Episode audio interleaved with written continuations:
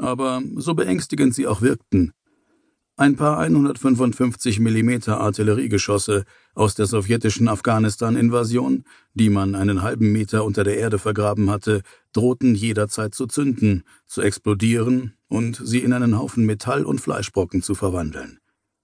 Also schob sich die Kolonne enorm langsam voran. Die Huskies scannten die Erde nach todbringenden Fallen ab, während die Buffalos in sicherer Entfernung folgten. Jeder war mit vier Absteigern besetzt. Ein nüchterner Ausdruck für die Soldaten, die im Bedarfsfall die Deckung der schwer gepanzerten, V-förmigen Karosserien der Buffalos verließen und zu Fuß patrouillierten. 40 Klicks entfernt, auf dem Jalalabad Airfield, hockte Colt Racer Rayner in verkrampfter Haltung auf einer Kiste mit Feldrationen im Aufenthaltsraum seines Bravo Assault Teams. Er verfolgte die Fortschritte der gepanzerten Kolonne auf einem 50 Zoll Flachbildschirm. Die Live-Übertragung wurde von einer Drohne beigesteuert, die in etwa 4500 Metern Höhe über den Fahrzeugen in Warteschleife schwebte.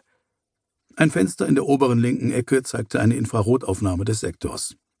Bis dato stellten die Fahrzeugkolonne sowie ein Eseltrio, das sich 100 Meter vor den Huskies an die windabgewandte Seite eines felsigen Hügels drängte, die einzigen nennenswerten Wärmequellen dar. Die Mission war zwar nicht so sexy wie die Verfolgung einer ranghohen Tier-One-Zielperson, aber bestimmte Entwicklungen konnten dafür sorgen, dass Colt und seine Männer in Marsch gesetzt würden. Heute Nacht hielten sie sich für ein TST bereit, ein Time-Sensitive Target, ein zeitabhängiges Ziel. Um genau zu sein, konzentrierten sie sich auf die Kerle an den Zündknöpfen. Während manche Sprengsätze durch Belastung von Druckplatten von selbst ausgelöst wurden, erforderten andere eine Fernzündung per Knopfdruck. Damit das klappte, durften die Techniker der Terroristen nicht mehr als ein paar hundert Meter entfernt sein. Verborgen hinter irgendeinem Felsvorsprung, für das bloße Auge unsichtbar. Colt hätte die Schützen in den Buffalos kontaktieren und ihnen sagen können, dass sie die verdammten Esel vergessen und stattdessen lieber nach Eseln auf zwei Beinen suchen sollten.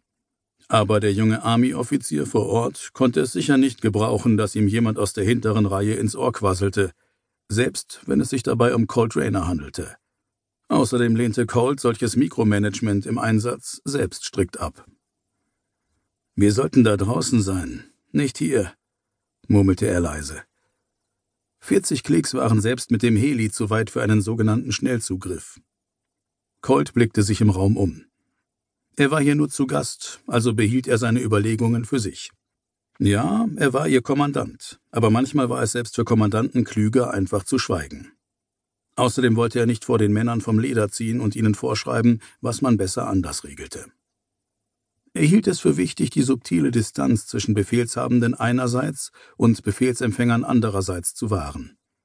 Nach mehr als einem Jahrzehnt hatte jeder im Raum die Schnauze voll von Krieg. Der Drang, sich an Bösewichten abzuarbeiten, hatte schon vor Jahren nachgelassen.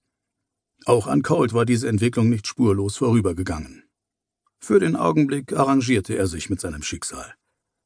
Er ließ den quälend langsamen Vormarsch von Thunder Turtle kurzzeitig aus den Augen, um sich im Zelt umzusehen. Alle vier von Coles Angriffstrupps wohnten in solchen Stoffbehausungen, die früher einmal grün gewesen waren. Jetzt bedeckte sie eine zentimeterdicke Schicht aus braunem Staub, der an allem kleben blieb, selbst im Inneren. Bei all dem Dreck und Gerümpel hätte es sich genauso gut um eine Höhle handeln können. Die Operators entspannten sich auf quietschenden Army-Klappbetten mit grünen Nylonbezügen, die mit ihren Aluminiumbeinen auf dem Sperrholzboden nie richtig gerade standen. Man hatte Regale aus zentimeterdickem Sperrholz und Kanthölzern mit kleinen, etwa kopfhohen Rückwänden zwischen den Kojen aufgestellt, um so etwas wie Privatsphäre zu schaffen. Aber eigentlich gab es keine, sofern man sich diese anderthalb mal 1,80 Meter großen Flächen nicht gerade als isolierte Zellen vorstellte. Colt stand auf und ging zum Eingang des Zelts. Er schob die Hand in die Tasche seiner Cry Precision G3 Kampfhose und zog einen halb leeren Beutel Redman Kautabak heraus. Es wird bald dunkel, dachte er und schob sich drei Streifen zwischen Wange und Gaumen. Noch ein Tag war ohne konkrete Resultate verstrichen. Für die 30 bärtigen Delta Operators waren es entschieden zu viele. In der relativen Abgeschiedenheit und Verstecktheit dieses beengten Areals auf dem Jalalabad Airfield konnte man schnell den Eindruck bekommen, auf einer verlassenen